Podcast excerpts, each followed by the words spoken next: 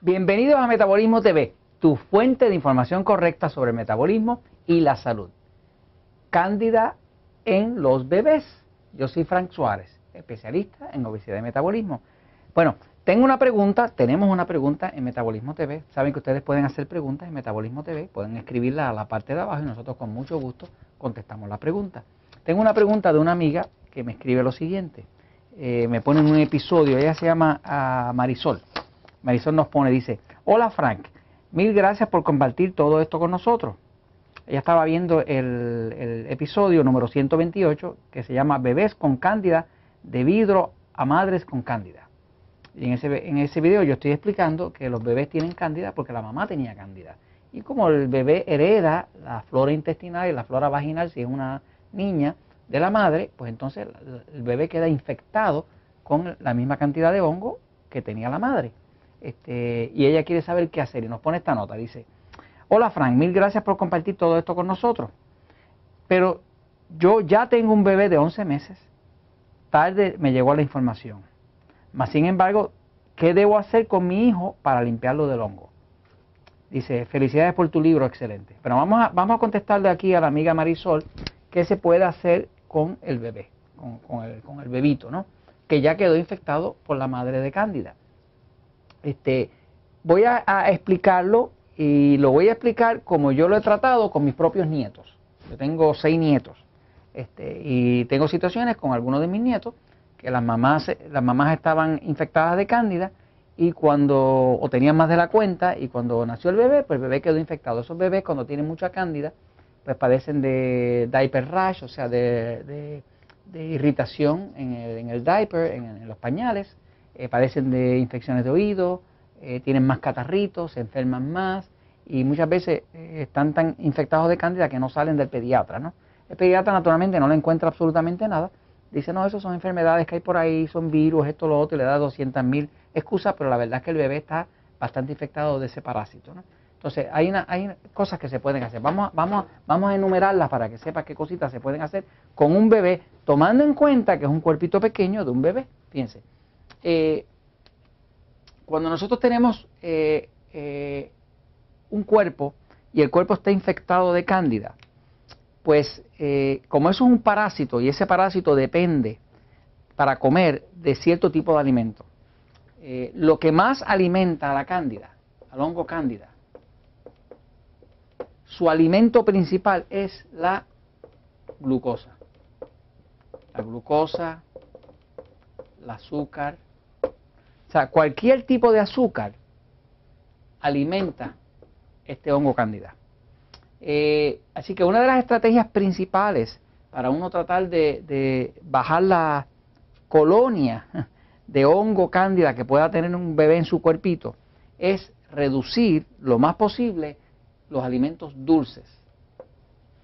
Eh, eso incluye que debe mirarse la posibilidad de eliminar la leche la leche de vaca, porque la leche de vaca tiene una gran cantidad de lactosa.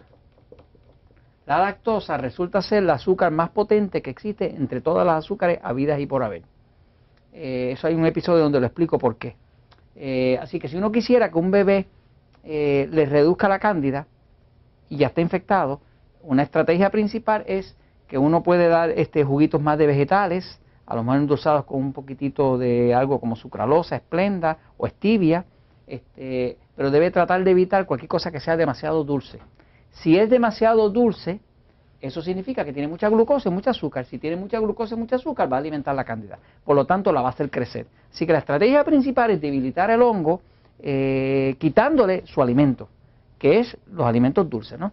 Así que eh, e, ese, ese bebé, mientras esté, eh, si puede dársele una compota, un alimento, que sea, digamos, de, una fruta no muy dulce, como decir este manzana o decir este pera, pues es preferible eso a darle eh, algo que es de banana, como decimos nosotros guineo, que es de algo que tenga mucha fructosa, porque eso obliga al hongo a crecer, ¿no? Así que eso, eso es parte de la estrategia principal. Ahora, se puede utilizar para matar el hongo varias estrategias. Una de ellos es debilitarlo, quitándole el alimento. La otra estrategia es matarlo como tal. ¿Cómo se puede matar el hongo? ¿Se puede empezar a limpiar el cuerpo de un bebé de hongo? Pues, increíblemente, eh, una de las estrategias es que el bebé tome sol. Cuando usted saca el bebé al sol y el bebé le da el sol en la piel, un ratito, digamos 10 minutos, 12 minutos, 15 minutos, el sol mata el hongo, porque el sol contiene rayos ultravioleta y lo mata. Así que los bebés que más sol eh, reciben, menos hongo tienen. Y usted puede notar que pone el bebé al sol un ratito y empieza a ver que empieza a botar como mucosidad y es que está limpiando el hongo hacia afuera. ¿no? Así que una de las recomendaciones principales es eso. ¿Qué le hace daño y qué hace crecer el hongo? Un sitio húmedo, un cuarto muy húmedo, porque los hongos crecen cuando hay mucha humedad.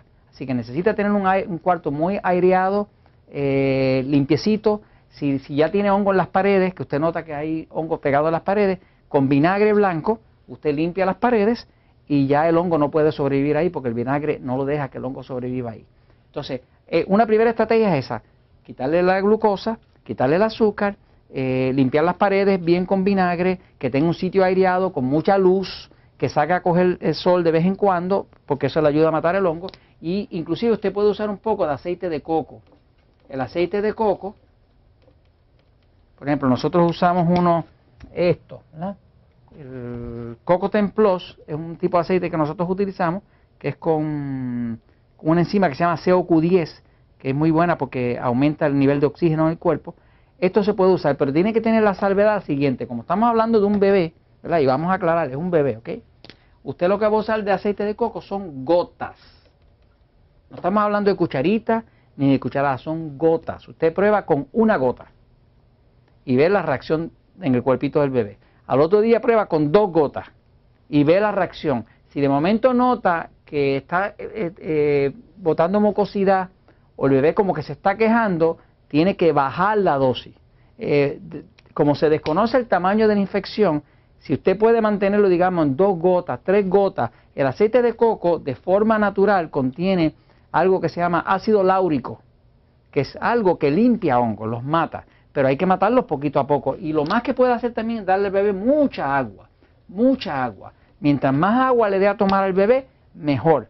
Este, eh, puede echarle algún saborcito al agua, pero es importante que el bebé esté muy hidratado para que pueda limpiar todo eso hacia afuera. Así que ahí tiene unas recomendaciones. Baja la glucosa, baja los alimentos azucarados, da un poco de sol, unas gotitas de aceite de coco y mucha agua. Este, fuera de esto, todo lo que usted haga para que su cuarto esté limpiecito, aireado, sin hongo en las paredes, este, que haya ventilación, le va a venir súper bien.